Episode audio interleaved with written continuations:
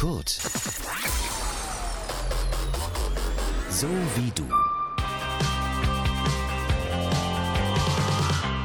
Hallo liebe Leute, schön, dass ihr wieder eingeschaltet habt bei unserem Kurt das Thema Podcast. Ich bin Lukas und heute euer Host und Gastgeber in diesem, ja, ich muss es sagen, leider schon letzten Podcast des Semesters. Heute geht die erste Staffel zu Ende. Schön, dass ihr alle dabei wart, auch in den letzten Folgen.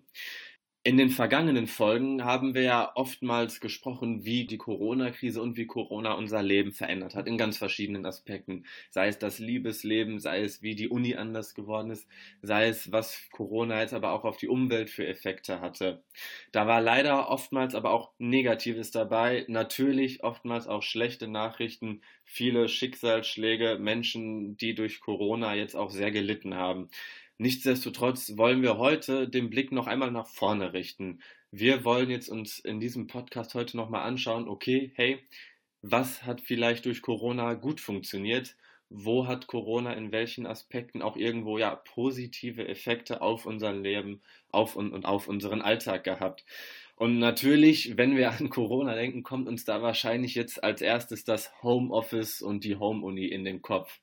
Denn die meisten von uns mussten sicher, sofern denn möglich, von zu Hause arbeiten und natürlich auch von zu Hause jetzt die Uni, die Lehrveranstaltungen besuchen. Das hat mal mehr, mal weniger gut geklappt und darüber möchte ich jetzt aber mit Anita Tisch nochmal genauer sprechen. Sie leitet die Fachgruppe Wandel der Arbeit bei der Bundesanstalt für Arbeitsschutz und Arbeitsmedizin in Dortmund. Frau Tisch, hat Corona denn dem Homeoffice irgendwo auch zum Durchbruch jetzt verholfen? Ja, tatsächlich ist es ja so, dass Corona dem Homeoffice einen Schub gegeben hat. Ähm, wir haben auch vorher schon beobachtet, dass Homeoffice immer mehr zugenommen hat, also dass immer mehr Beschäftigte im Homeoffice gearbeitet haben. Allerdings nicht so viel, nicht so extensiv, wie wir das nennen. Das heißt also meistens immer nur so einen Tag die Woche. Das ist so der, der Hauptdurchschnitt gewesen von denjenigen, die im Homeoffice gearbeitet haben.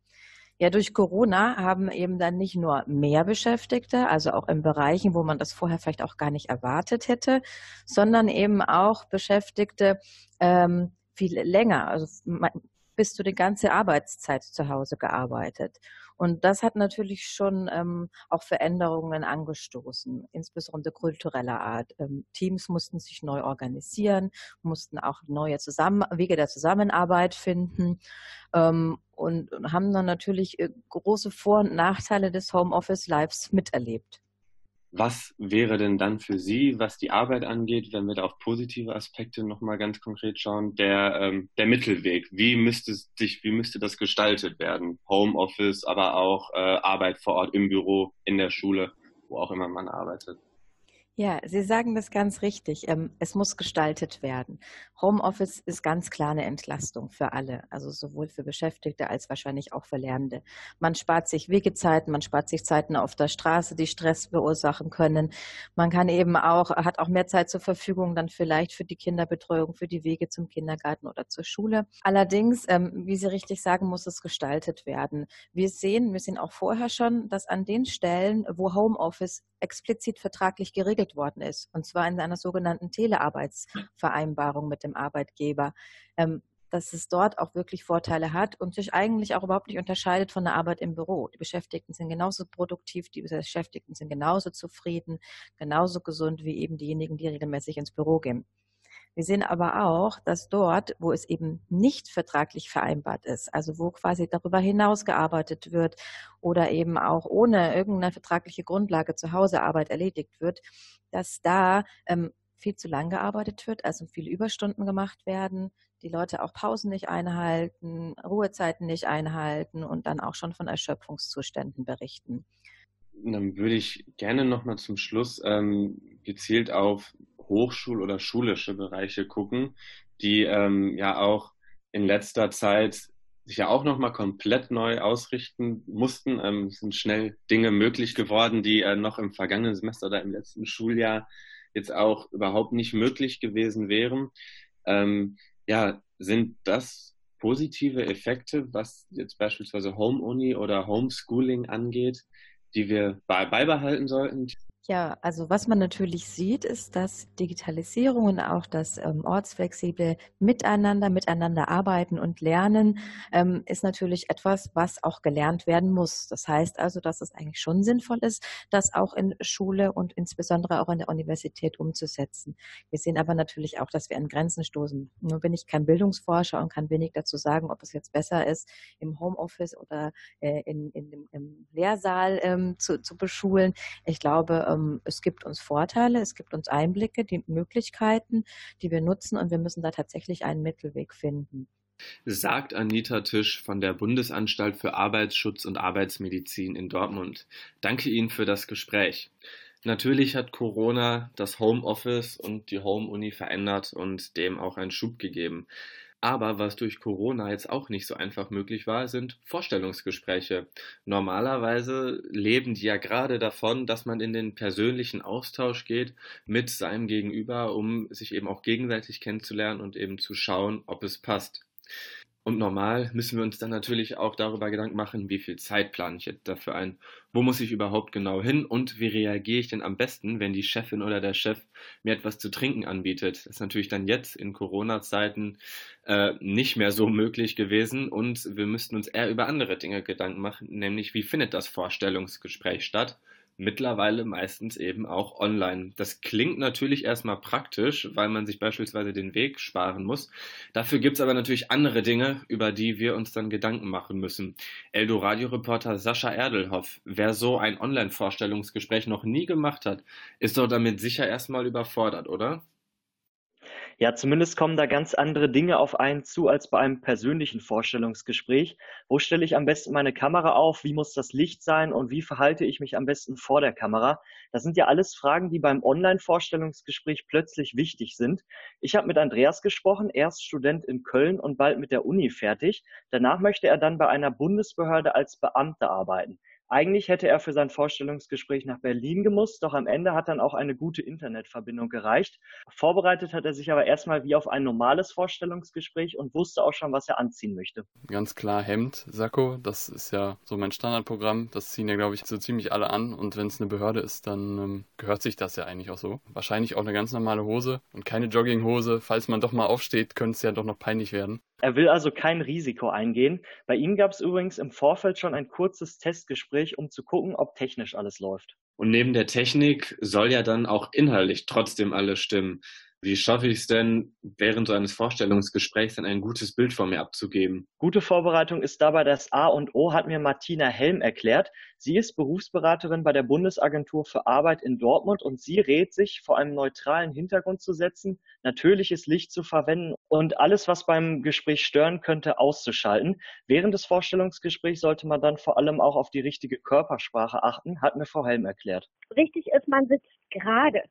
Also auch da ist man ja so geneigt, sich so ein bisschen zu fehlen, wenn man vorm Computer sitzt. Das heißt also gerade Körperhaltung und einfach es so zu tun, als wenn er mir gegenüber sitzt. Das bedeutet also in die Webkamera lächeln und quasi auch dem Gesprächspartner zu signalisieren, ich bin noch in Kontakt mit dir und nicht auf den Bildschirm, dann sieht ihr Gegenüber sie nicht mehr richtig. Das sind aber alles Dinge, die man auch gut vorher schon mit einer Freundin oder einem Freund üben kann. Wichtig ist außerdem, sich einen Stift und Papier bereitzuhalten und auch ein Glas Wasser, damit man nicht aus der Flasche trinken muss.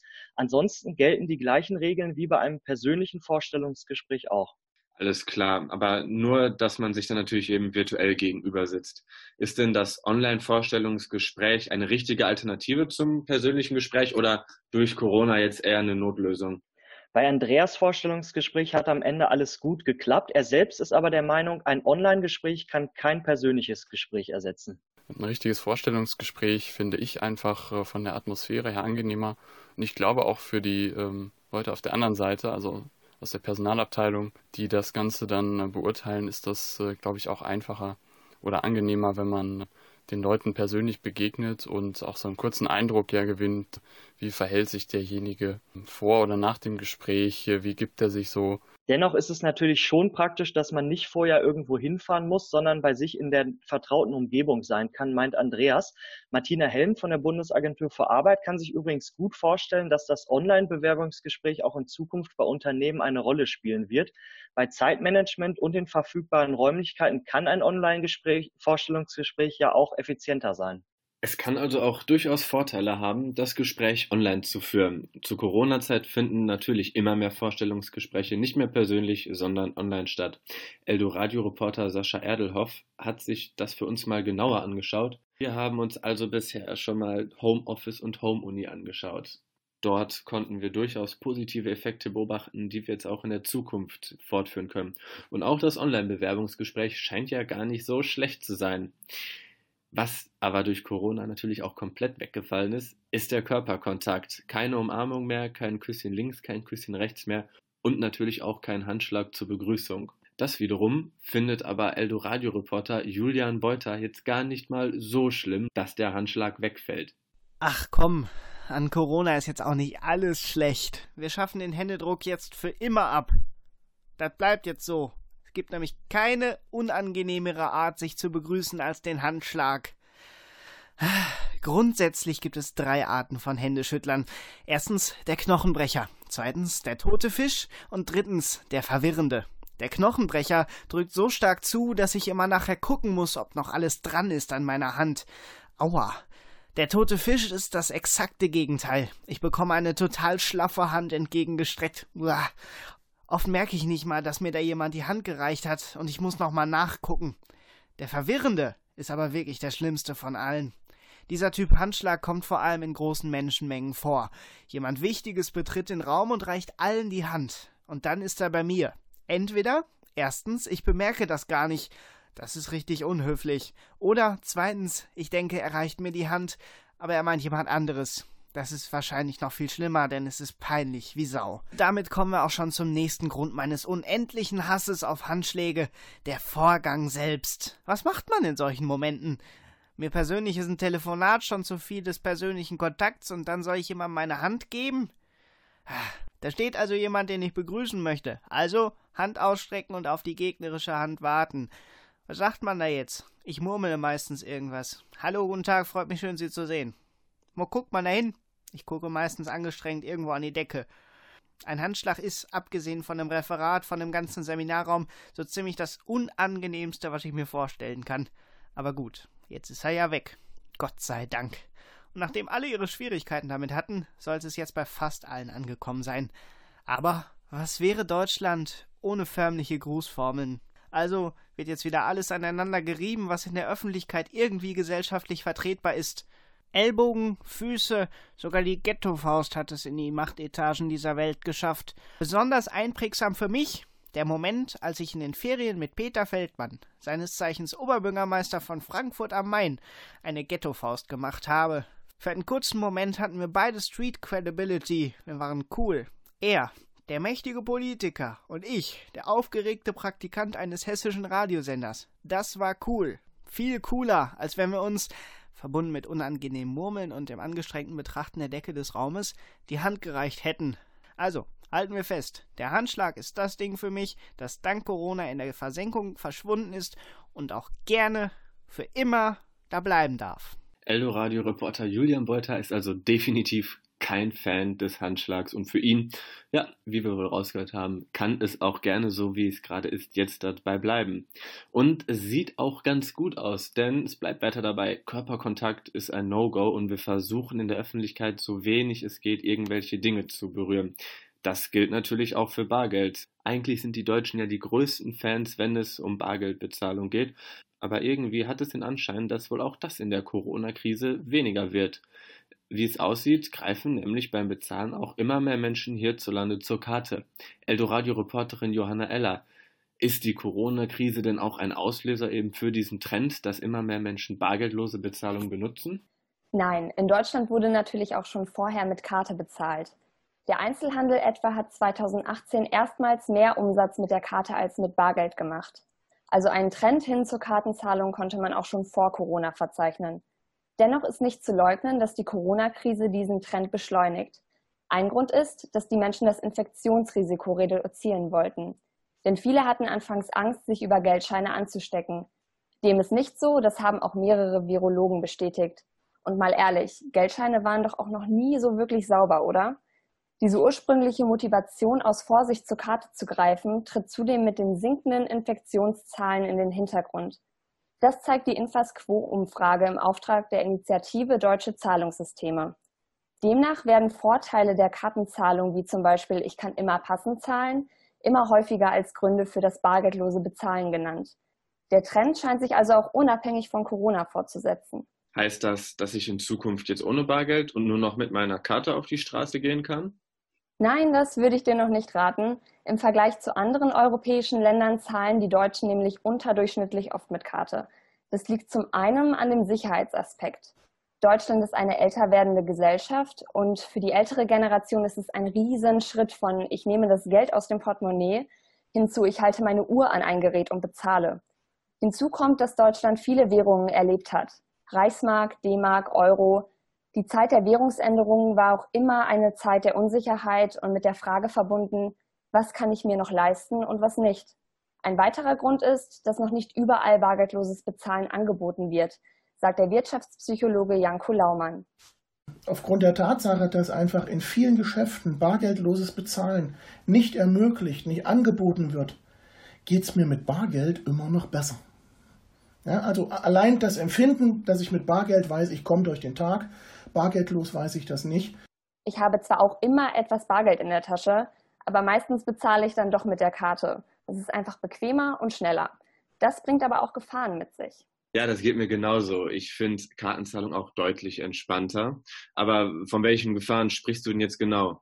Naja, das Regulativ Portemonnaie fällt weg und das bringt eben ein paar Gefahren mit sich, sagt der Wirtschaftspsychologe Janko Laumann. Wenn Sie ein Portemonnaie haben und Sie haben dort 50 Euro drin, dann gucken Sie immer das Portemonnaie und da wissen Sie irgendwann, die 50 Euro sind alle.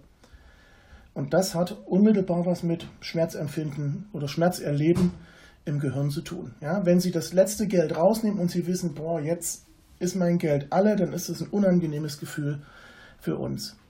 Beim Kartenbezahlen fällt das nahezu weg.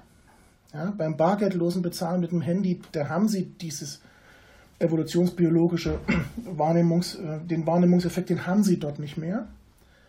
Und deswegen kann es passieren, dass deutlich mehr Menschen mehr Geld ausgeben, als sie überhaupt haben. Bezahlt man mit Karte, ist der Verlust des Geldes nicht so präsent, als wenn das Portemonnaie plötzlich leer ist. Je einfacher und öfter bargeldloses Bezahlen geht, desto häufiger nutzen die Leute das und vielleicht ist Corona ein Treiber dafür gewesen. Ja, es bleibt also wohl erstmal alles irgendwo beim Alten. Klar, ihr könnt häufiger mit Karte zahlen und es wird immer beliebter, auch durch Corona. Aber so richtig aufs Bargeld kann man dann doch nicht verzichten, sagt Eldoradio-Reporterin Johanna Eller. Danke dir. Es ist ja heute hier nicht nur unser letzter Podcast der ersten Staffel, sondern auch das Semester neigt sich ja langsam dem Ende zu. Und auch das war für alle Studierende natürlich eine Premiere es musste alles digital stattfinden. An der Uni gab es überhaupt keine Präsenzveranstaltung mehr und unsere Computer wurden ja zu digitalen Hörsälen umfunktioniert. Aber das galt natürlich nicht nur für die Lehrveranstaltung. Problematisch wurde es auch, äh, wenn es um Klausuren ging. Denn mit 200 Leuten in einem großen Hörsaal schreiben ist jetzt wohl gerade keine gute Idee. Deswegen hat die TU Dortmund dahingehend auch reagiert und hat schon die ganzen Klausuren aus dem Wintersemester, die natürlich auch erstmal ausgefallen sind, nachschreiben lassen, aber nicht irgendwo, sondern in den Westfalenhallen.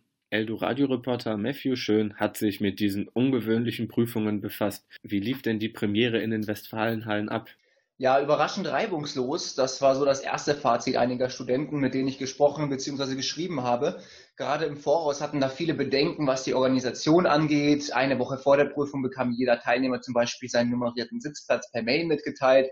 Den durfte er aber nur über einen bestimmten Eingang erreichen. Das klang in der Theorie alles etwas chaotisch. Äh, in der Praxis war das aber okay meinte auch Informatikstudent Lukas, er hat den Einlass mit der Ausweiskontrolle und den Desinfektionsmitteln und so weiter, die hat er ganz bildlich mit dem Flughafen verglichen. Das fand ich äh, sehr witzig. Er fand das alles aber recht angenehm, auch weil bereits die Prüfungsunterlagen auf dem Tisch lagen und allgemein alles gut organisiert war. Auch die TU war mit dem Verlauf zufrieden, wie Sprecher Martin Rothenberg sagt. Naja, Tatsache ist, es hat funktioniert. Und das ist eigentlich äh, die gute Nachricht. Ähm, es ist natürlich weiterhin ein Behelf und wir wünschen uns die Rückkehr zu normalen Zeiten. Ähm, aber im Moment gibt es keine Alternative und wir haben aus dem Schlechten das Beste gemacht. Das ist ja schon mal positiv, wenn die Vorbereitung und die Organisation gut liefen. Wie war denn das Gefühl der Studenten während der Prüfungen? Hatten die das Gefühl, durch den ungewöhnlichen Ort ja auch einen Nachteil zu haben? Äh, nein, tatsächlich nicht. Es gab nur wenige kritische Stimmen, auch auf Social Media. Unter anderem war der Lärm ein Problem, denn der Pop-up-Freizeitpark ist ja auch gerade an den Westfalenhallen. Der macht jeden Tag ab 10 Uhr auf und dann hört man die Autoscooter und Achterbahn auch bis in die Prüfungsräume. Das haben mir einige Studenten bestätigt. Als würde eine U-Bahn ständig unter einem durchrattern, meinte Informatikstudent Lukas dazu. Ein bisschen nervig, aber aushaltbar war sein Fazit. Er findet aber, dass die Prüfungen dort generell sehr angenehm zu schreiben waren, besonders wegen der bequemen Stühle und dem vielen Platz. Das meinte auch Lehramtsstudentin Miriam. Sie hat als eine der ersten dort ihre Nachholklausur Deutsch als Zweitsprache geschrieben.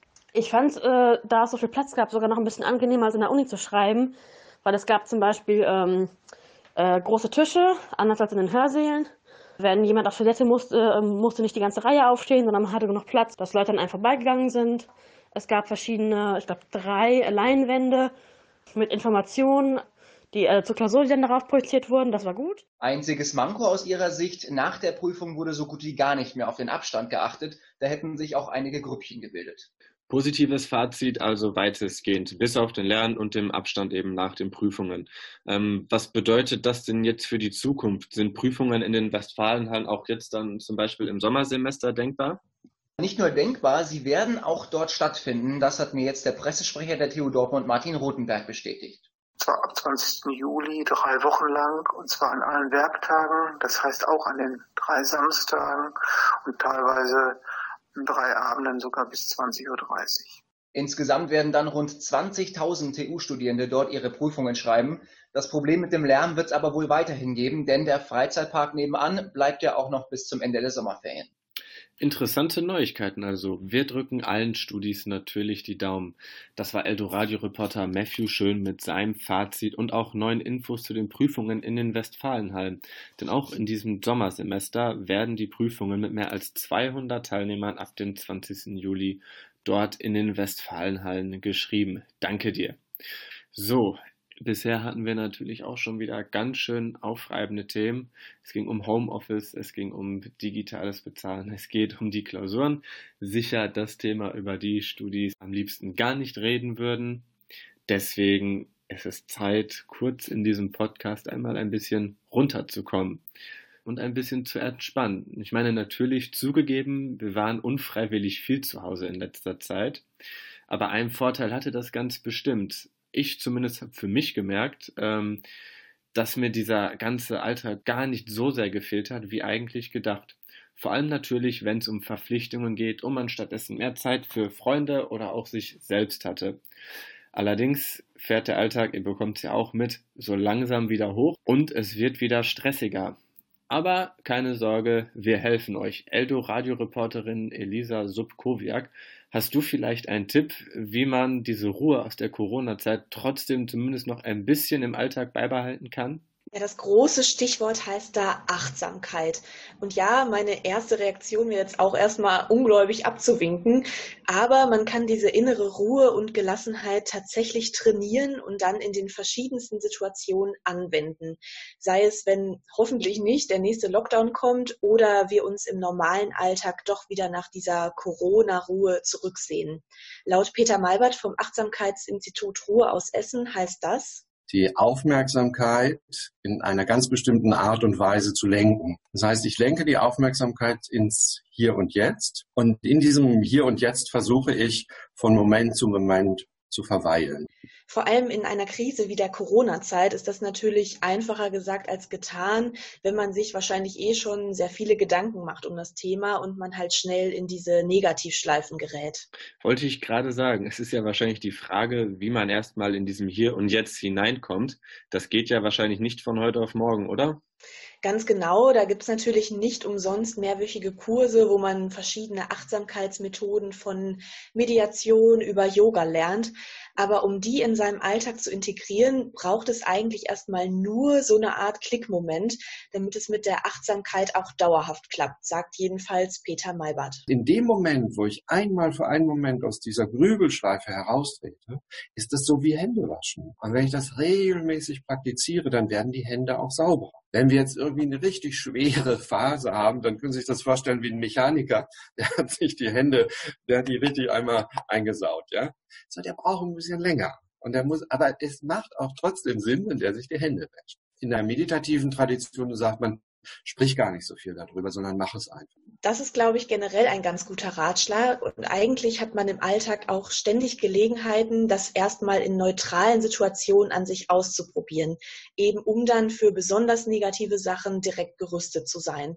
Da reicht es zum Beispiel schon, bewusst zu sehen, zu hören oder zu fühlen oder zum Beispiel beim Warten auf den Bus oder im Stau zu akzeptieren, es dauert jetzt so oder so länger, ob ich mich aufrege oder nicht. Ja, das kenne ich sehr gut, dieses Aufregen, und klingt auch erstmal sehr logisch, was du jetzt sagst. Ähm, aber wie sieht das denn konkret aus und wie schaffe ich es, dass das im Alltag dann doch nicht wieder einfach runtergeht? Genau darüber habe ich auch mit Achtsamkeitstrainerin Ilka Klapproth von der MBSR-Praxis in Dortmund gesprochen. Und die meint, letztlich geht es darum, dass sich wirklich auch eine innere Haltung von Achtsamkeit entwickelt. Zum Beispiel gibt es auch eine Übung, wenn ich arbeite, nehme jetzt einen ganz regulären Bürojob oder so, einfach zu gucken, zwei, drei Minuten in der Stunde, kann ich mir zum Beispiel so einen Timer äh, stellen, ne, dass ich erinnert werde, wende ich den Blick ab von dem Bildschirm, ich stelle mich auf und ich schaue aus dem Fenster und merke einfach das Öffnen der Sinne nochmal und aussteigen aus diesem permanenten mentalen gefordert sein. Das kann sehr hilfreich sein. Und dann schafft man es eben mit Übungen auch wieder etwas Distanz zu diesen Alltagsproblemen zu bekommen, zu merken, was einem eigentlich wirklich wichtig ist und was vielleicht auch nicht. Und auch weiter ein bisschen mehr Entspannung und auch mal Entschleunigung im Alltag würde uns sicher allen gut tun. Elisa Sokowiak hatte da die Infos für euch. Danke dir. Falls ihr euch nochmal zurückerinnert, als der Corona-Lockdown losging, kam auf einmal von jetzt auf gleich also das ganze öffentliche Leben zum Erliegen. Die Büros blieben leer und die Züge fuhren kaum noch und wenn, war da auch kaum ein Mensch drin. Und natürlich war auch viel weniger los auf den Straßen, denn der, allein der ganze Berufspendlerverkehr ist weggefallen eigentlich ein Paradies auf der Straße, denn dadurch sind auch immer mehr Leute jetzt trotzdem nochmal aufs Rad umgestiegen. Und das ist natürlich gut für die Figur und natürlich auch für die Umwelt. Aber gerade jetzt, wo ja immer mehr Leute sich mit dem Fahrrad auf die Straße trauen, zeigt sich dann aber, dass vor allem Dortmund doch irgendwie noch weit weg ist von dem, was eine coole und gute Fahrradstadt ausmacht, wie beispielsweise Amsterdam oder Kopenhagen. Damit hat sich Eldo-Radio-Reporter Daniel Böhne befasst und hat nachgeschaut, wo denn jetzt in Dortmund die großen Problemzonen sind und wo sich für einen besseren Fahrradverkehr noch etwas ändern muss. Daniel, was sind denn so die Problembaustellen in Dortmund für Radler? Ja, Baustellen schon mal ein sehr guter Stichpunkt. Ich habe mit Marcel Meister von Initiative Aufbruch Fahrrad Dortmund gesprochen.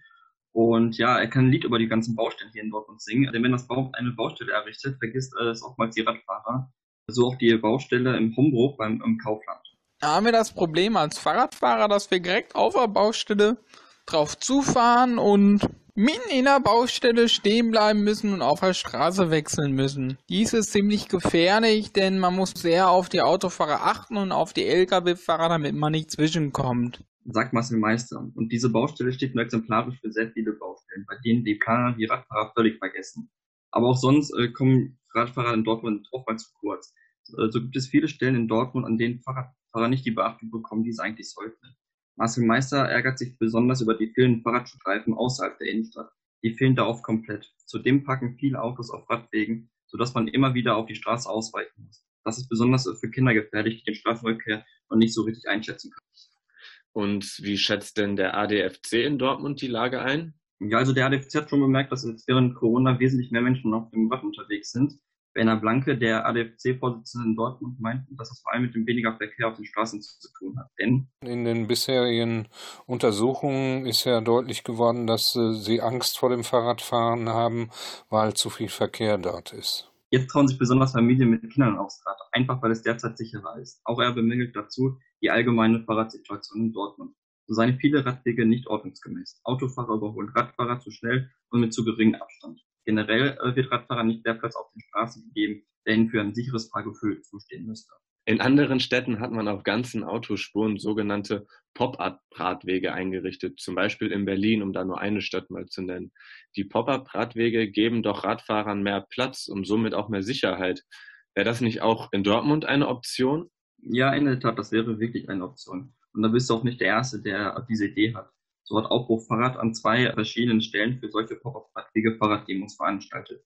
Eine Demo führte am Heiligen Weg entlang. Dort haben Autofahrer vier Spuren und zusätzlich zwei Parkstreifen. Das sind dann im Grunde sechs Streifen für den Autoverkehr. Fahrradfahrer haben dort hingegen kaum Platz, sagt Peter Fricke, ebenfalls von Aufruf Fahrrad. Also unter der Brücke gibt's gar nichts für den Radverkehr. Und äh, in dem Bereich außerhalb der Brücke gibt's also einen ganz, ganz schmalen Schutzstreifen, der richtig gefährlich ist, weil die Autos meinen, es würde reichen, wenn sie an der Linie entlang fahren ähm, obwohl sie in Wirklichkeit anderthalb Meter Abstand halten müssen, auch wenn da so eine Linie ist. Ein Pop-up-Radweg könnte für genügend Abstand sorgen. Das Schöne dabei ist, dass man äh, diese Radwege schnell entfernen kann und sich somit ideal äh, zum Ausprobieren eignet. So Peter Fricke. Das hört sich eigentlich gut an. Allerdings haben die sich hier noch nicht durchgesetzt. Was sagt denn die Stadt Dortmund jetzt genau dazu? Ja, äh, die Pop-up-Wege konnten die Stadt äh, Dortmund äh, nicht so wirklich überzeugen. Die Stadt lehnt nämlich die Radwege ab. Das heißt aber nicht, dass die Stadt Dortmund gar nichts für Radfahrer macht. Aber statt auf temporäre Pop-up-Radwege zu setzen, möchte die Stadt lieber langfristig etwas für einen sicheren Radverkehr tun. Unter anderem will die Stadt alle Radwege asphaltieren und am Wald den sogenannten Radwall mit breiten Fahrradwegen errichten. Dortmund ist sicherlich kein Fahrradparadies wie Kopenhagen, aber immerhin macht die Stadt schon mal erste Schritte, um vielleicht doch irgendwann noch mal eins zu werden. Mal schauen, ob Corona da jetzt irgendwo auch einen Schub gegeben hat, damit Dortmund eine fahrradfreundlichere Stadt wird. Die Infos hatte Eldo-Radio-Reporter Daniel Böhne für euch. Und wir nähern uns auch langsam dem Ende dieses Podcasts der ersten Staffel von Das Thema, der Kurt-Podcast. Wir haben heute darüber gesprochen, wo die Corona-Krise vielleicht positive Effekte gehabt hat, wo sich vielleicht auch zukünftig Dinge langfristig verändern können. Dabei haben wir uns natürlich heute schon das Homeoffice und die Home-Uni angeschaut, haben uns angeschaut, wie so der Stand bei der digitalen Bezahlung ist und ja auch festgestellt, dass einer unserer Redakteure überhaupt keine Lust mehr auf den Handschlag hat und dass das für ihn auch überhaupt kein Problem ist, wenn der Handschlag jetzt durch die Corona-Krise ausstirbt. Aber wir haben auch geguckt, wie die Klausuren an der TU Dortmund weitergehen sollen und wie Corona da auch den Uni-Alltag für uns verändert hat. Und natürlich ging es auch um sportliche Aspekte. Fahrradfahren steigt mal wieder häufiger aufs Rad, denn Corona hat dafür gesorgt, dass die Straßen oftmals wie leergefegt sind. Bevor wir aber zum Ende kommen, geht es natürlich nochmal um Musik, um Kultur. Darüber haben wir heute noch gar nicht gesprochen. Und euch ist dabei sicher aufgefallen, dass es in der letzten Zeit oft irgendwelche Insta-Livestreams von Musikern oder Musikerinnen gab, die ihre neuesten Songs präsentiert haben oder irgendwelche kleinen Wohnzimmerkonzerte gespielt haben. Das war alles irgendwie nicht so richtig neu, muss ich sagen. Eldoradio-Reporter Viktor Mülleneisen, dir ist aber wegen Corona noch etwas anderes aufgefallen ein Trend, der vielleicht besser ist als diese Insta-Live-Videos? Das ist vollkommen richtig und zwar ein Trend auf der Livestream-Plattform Twitch. Vielleicht schon mal was von gehört. Es geht. Erklär doch nochmal bitte kurz, was genau da geht. Also da kann im Grunde jeder Dinge live ins Internet streamen, aber vor allem wird die Plattform von Gamern und Gamerinnen genutzt, die ihre Spiele eben streamen und sich mit der Community da unterhalten. Das ist dann für viele Menschen sowas wie die Alternative zum Fernsehen. Am Freitagabend und während Corona kannst du ja zum Beispiel auch freitags nichts anderes machen irgendwie. Jetzt sind aber auch Musiker und Musikerinnen vermehrt auf der Plattform unterwegs. Ja, und was performen die dann da? Also ganz normal singen und rappen oder wie kann ich mir das vorstellen? Ja, es gibt eigentlich alles. Also ein paar Leute machen quasi so live-Karaoke-mäßig was. Es gibt aber auch ein paar Rapper oder zum Beispiel Produzenten. A zum J zum Beispiel ist einer von denen, der baut da dann Live-Beats oder ähm, hat befreundete Rapper bei sich im Studio zu Besuch und die reden und machen vielleicht einen Song zusammen. Er beantwortet eben auch Fragen aus der Community oder lässt die Zuschauer in sogenannten Beat-Challenges gegeneinander antreten. Also es ist wirklich mega, mega viel dabei und vor allem ist das eigens für Twitch kreierter Content. Das ist das Coole. Viele Musiker und Musikerinnen geben sich da nämlich richtig Mühe. Das fühlt sich dann auch im Internet zumindest ein bisschen nach Konzert an. Klingt tatsächlich nach viel Arbeit, auch die dahinter steckt, aber das machen die doch safe nicht umsonst, oder? Ja, eher nicht. Also es ist, es, es stimmt so halb. Einerseits ist natürlich auch die Aufmerksamkeit und dieses Community-Bildung irgendwo eine Art der Währung, weil die Leute kommen ja wahrscheinlich nach Corona dann auch zu Konzerten zum Beispiel. Aber rein theoretisch kann jeder umsonst zugucken und selbst um zu chatten oder Fragen zu stellen, musst du nichts zahlen.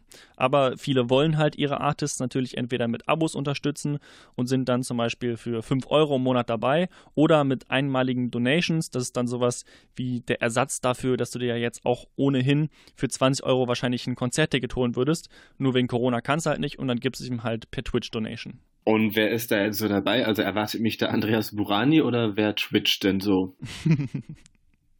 Also es sind noch nicht die riesen, riesen Künstler, äh, aber es sind schon einige. Bushido zum Beispiel kennst du ja auch, schon ein sehr großer Deutschrapper. Der macht dann live auch schon mal einen Song. Vielleicht kennst du auch Blut, das ist so ein Produzent und auch äh, Sänger. Der macht so decoded Sachen, nenne ich es mal. Da erklärt er, wie ein Song zusammengekommen ist und äh, baut den quasi auseinander mit den Zuschauern und Zuschauerinnen. Und Kenny Beats, das ist so ein Hip-Hop-Produzent aus den USA, der bewertet Live-Beats von den Zuschauern und hat da dann als Co-Juror auch immer Stars dabei. Zum Beispiel Leute wie Timbaland, also wirklich ein, ein riesen, riesen Star oder Denzel Curry. Ähm, es gibt aber zum Beispiel auch noch andere Künstler, die da Sachen machen, zum Beispiel Grafikdesigner, die bauen da dann live Bilder und Logos und geben halt zum Beispiel Tipps. Also wirklich künstlerisch ist auf Twitch ganz, ganz viel dabei. Twitch ist also die Zukunft im Internet. Das sagt zumindest Viktor Mülleneisen. Ich danke dir für die Infos. Und wir sind auch am Ende des Kurt-Podcasts, das Thema. Heute haben wir uns nochmal damit beschäftigt, was wir vielleicht Positives aus der Corona-Krise mitnehmen können und wie die Corona-Krise auch zukünftig vielleicht unser Leben noch weiter verändern wird. Ich bin Lukas und danke, dass ihr eingeschaltet habt. Ich wünsche euch allen jetzt natürlich wunderbare Semesterferien. Erholt euch gut und wenn ihr Klausuren vielleicht sogar in den Westfalenhallen schreibt, wünsche ich euch da natürlich viel Glück. Ihr hört uns wieder im kommenden Semester natürlich auf Eldoradio. Macht's gut. Ciao. Kurt, so wie du. Mehr Infos auf kurt.digital.